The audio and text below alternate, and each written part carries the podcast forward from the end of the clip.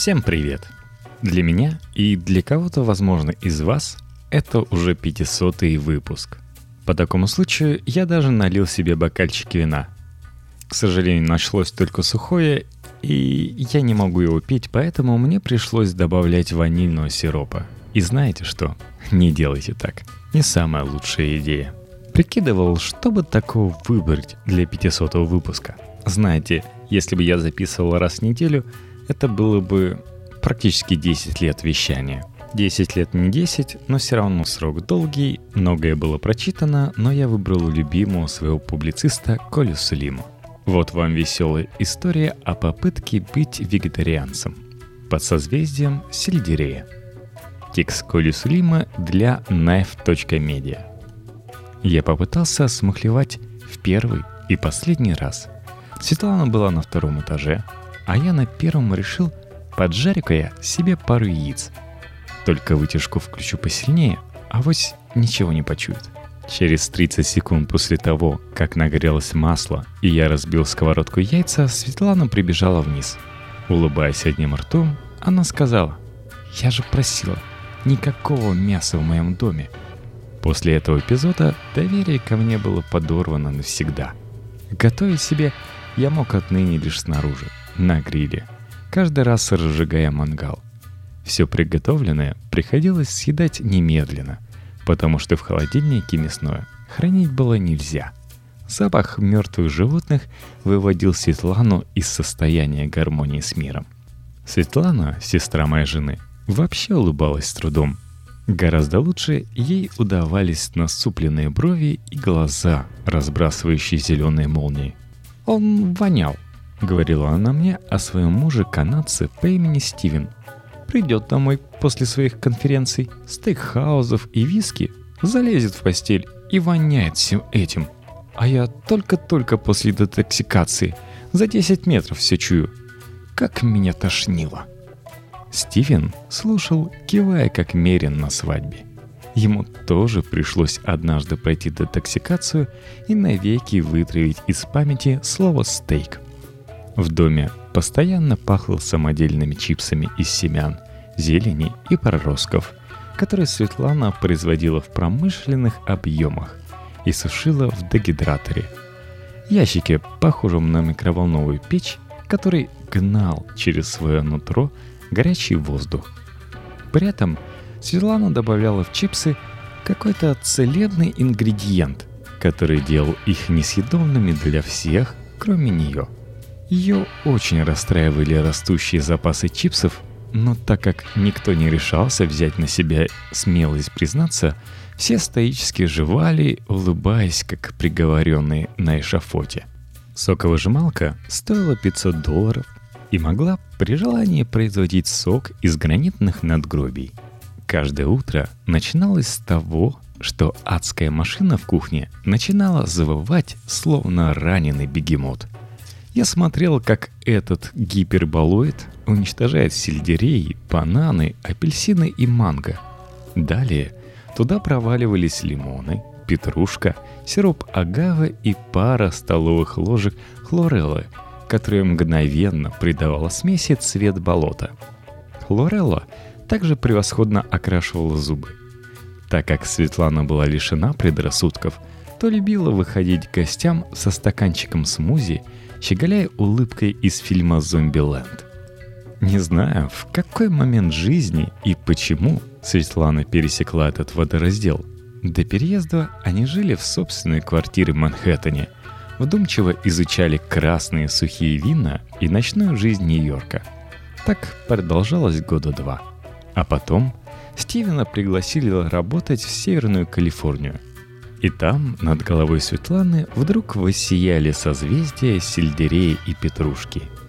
Я впервые познакомился с обоими, когда они переехали в Минск с туристическими целями – Светлана привезла с собой вместительную сумку, похожую на жилет Вассермана, полную баночек и пакетов. Там были витамины, биодобавки, пробиотики для пищеварения и порошкообразная хлорелла, натуральные антибиотики, иммуномодуляторы, семена, орехи и шоколад без сахара. Не хватало только револьвера с серебряными пулями и осиного кола. Сумка весила килограммов пять.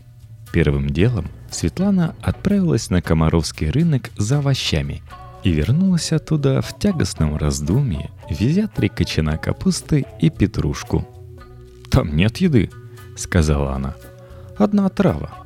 И стала зажевывать проблему сыроедскими чипсами из заветной сумки.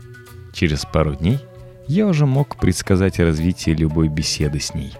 Органическая пища, ужасы скотобоин, победа над раком методами сыроедения — Дьявольски хохоча, Светлана выбегала во двор в купальнике и принимала снежные ванны, пугая мерзлых воробьев. Лично я попал в оборот из-за своей ипохондрии.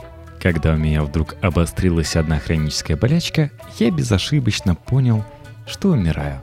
Медицинской страховки у меня не было, и я стал легкой добычей демонов. Типичная ошибка всех неврастенников – искать диагноз в интернете – Хуже этого может быть только прием у зулузского шамана. Чем больше я читал, тем сильнее ощущал на челе колбищенский холод. Проповеди Светланы вдруг засияли спасительным светом. Сыроедская готовка – аттракцион не хуже алхимии. Простые обыватели, мы живем окруженные ядами, не понимая, что стремительно движемся к могиле – Веганская религия гласит, что любой из опасных животных ингредиентов нашего рациона может быть заменен полезным растительного происхождения. Беда в том, что для замены одного мяса требуется комбинация из пяти продуктов, каждый из которых в магазине органического питания может стоить дороже самого мяса. Молоко готовится из миндаля – и себестоимость его приближается к односолодовым виски. С едой приходится нянчиться как с архетичным младенцем. Перегревать нельзя, распадутся важные питательные элементы. А холодный – эту фигню невозможно есть. Все приходится пересчитывать на единицу твоего веса. Калькулятор становится таким же элементом кухонной утвари, как и шумовка. Ты постоянно высчитываешь – употребил ли достаточное количество белков и углеводов сегодня. А ну как начнется СНГ. Индустрия вегетарианского питания огромна. Соевый творог тофу маскирует под мясо, получая странные вещи вроде поддельного жареного бекона и куриных грудок. На вид мясно, на вкус бумажно. Каждый настоящий веган в свободное от готовки время вполне может читать лекции Такова сумма его знаний в области пищеварения и обмена веществ. Потребление макаронов с точки зрения метаболизма аналогично потреблению чистого сахара. Кинва богаче протеинами, чем говядина, а в желтом картофеле больше сахара, чем в красном, а в хлебе 14 опиатов, и слезть с него невозможно. Когда в Штатах начнут открывать революционные клиники для жертв хлеба, я даже брови не поведу. Какая-то кровавая баня в доме смерти и богу, а не жизнь. Слушаешь это, киваешь, а потом видишь в меню говядину на гриле и понимаешь, что кинву ты в рот сношал. А музыка у Coldplay такая унылая, потому что Крис Мартин уже лет 10 жрет тофу. А вот детоксикация организма — единственный на сегодня аналог машины времени. За первую неделю меня безнадежно забросало прыщами, и я вернулся во времена своего давно забытого пубертата. Стульчак в сортире не успевал остывать, поскольку я садился на него пять раз на дню. Туалетная бумага расходилась со скоростью полурулона в день. Пища пролетала через тело в течение получаса, и готово, я опять голоден. Можно было снова начинать манипуляции с салатом – Пустой желудок заставлял меня повсюду таскать на себе запас сухофруктов и орехов, как свихнувшаяся белка из ледникового периода. Но самое противное – постоянная жажда мяса. Я чуял мясное за километры, не хуже медведя-шутуна, пытаясь убедить себя, что это лишь естественная реакция организма, и что это однажды пройдет – за три месяца я потерял 5 килограммов, и штаны начали сваливаться с моей тощей задницы, как листья с деревьев в ноябре. От переизбытка энергии бросало то в жар, то в холод. Периоды приподнятого настроения чередовались глубокой сентиментальностью. Я выдержал полгода. Однажды я расплакался в кинотеатре на просмотре фильма «Речь короля» и понял, ну хватит, блин. Я вернул себе куриные яйца и рыбу, научился готовить пять видов омлета и перепробовал все возможные морепродукты из любимого гастронома. Так прошел еще год, пока я окончательно не понял, что просветленный путь пескетарианства тоже не по мне. Часы, проведенные в тренажерном зале, не приносили ни грамма дополнительной мышечной массы. Сколько бы яиц и хлореллы я не извел.